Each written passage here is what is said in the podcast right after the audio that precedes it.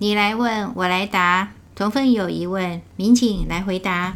亲爱的朋友，大家好，我是民警，欢迎收听《寒静清凉甘露语》第三季《天地教答客问》。天地教是不是乩童呢？我们辛辛苦苦的送稿，为什么要回向给两岸和平统一呢？中国在当代的台湾都快变成敏感词了。台湾反中又反得这么厉害，我们天帝教还要讲两岸和平统一，会不会太不识时务？该不会是因为师尊是外省人吧？民警要说，亲爱的同分，天帝教不是乩童，这一点是绝对肯定的。如果把两岸和平统一的回向文理解成把台湾送给现在还不怎么民主的中共政权，那可就太离谱了。两岸和平统一的确是从师尊注世时就已经提出来了，不过这可不是他老人家的意思，而是上帝的旨意。上帝恩准天地教重来人间之后，师尊痛哭流涕恳辞教主。这段教史，相信同分并不陌生。六天之后，上帝的诏书重新下来。派任他做天地教驻人间首任首席使者之外，还有其他的指示：传播宇宙大道，穷究天人文化，这个我们很熟；还有化解核战毁灭之浩劫，这个我们更熟，也很认同。天地教忙着送告，不就为了这个吗？后面还有哦，再造。和平统一之中国，这个也很熟，只是我们常以为那是师尊的想法，所以不大认同。不但是不大认同，而且是越来越不认同，对吧？两岸和平统一是上帝的意思，要说天意也好，要说天命也行，反正不是师尊自己一厢情愿。别忘了。师尊一直都说，他只是上帝的传令兵。所谓先知先觉，用的是累忘觉观的超越视野。累忘觉观是奋斗真经的经文，想必您非常熟悉。所谓累忘觉观，通常都是预先看见，因此超前部署。师尊在民国八十年左右就已经说，台湾的钱要流到大陆去了。两岸的经济会互相消长，您信吗？我就不信。那时候台湾比起大陆可是有钱太多了。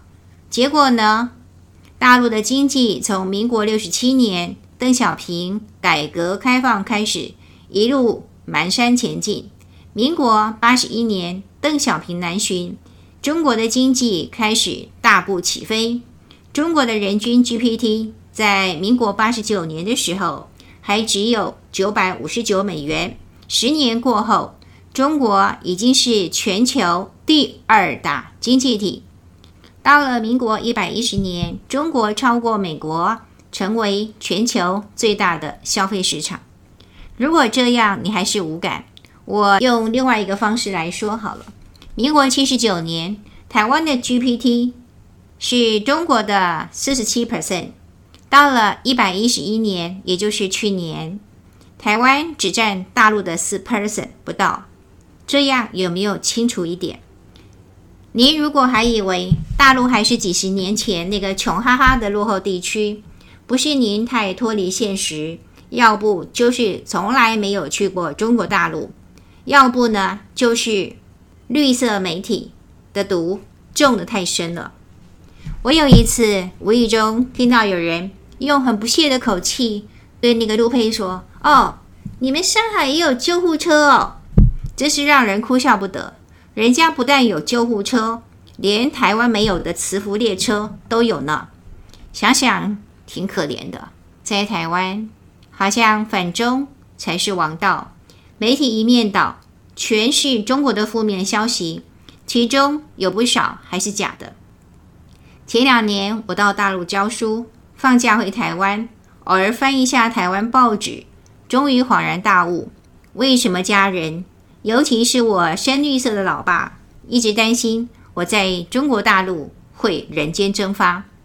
台湾有台湾的问题，大陆当然也有他们自己的问题。别忘了，大陆的面积相当于一个欧洲，是一个欧洲那么大，里面住着地球五分之一的人口，要养活这么多张嘴，维持相当程度的稳定，那可是非常不容易的事啊。台湾这几年忙着关起门来反中，好像除了反中之外，没有别的议题可以关注。完全不知道中国大陆有些领域的进步远在台湾之上。我北大博士班的班主任就曾经笑着跟我说：“我们大陆现在忙着拼民生，你们台湾啊忙着搞民粹。”清大荣誉退休教授彭明辉先生有一篇文章，喜不喜欢？中国都在那里，您可以在他个人的部落格找到。各位有兴趣的话呢，可以找来参考。天地教，或者说是上帝的期待，是让对岸逐渐改变体制，往民主的方向前进。那时，两岸在互惠互利的平等基础上统一，绝对是双赢的欢喜局面。然后呢，两岸统一只是阶段性目标，而后结合炎黄子孙的智慧与努力。为世界和平做出贡献。别忘了，天地教最终的期待是结合科学与哲学，让上帝真道普化全球，建立天人大同的乐土，那才是天地教重来人间的终极目标。我们下期再会。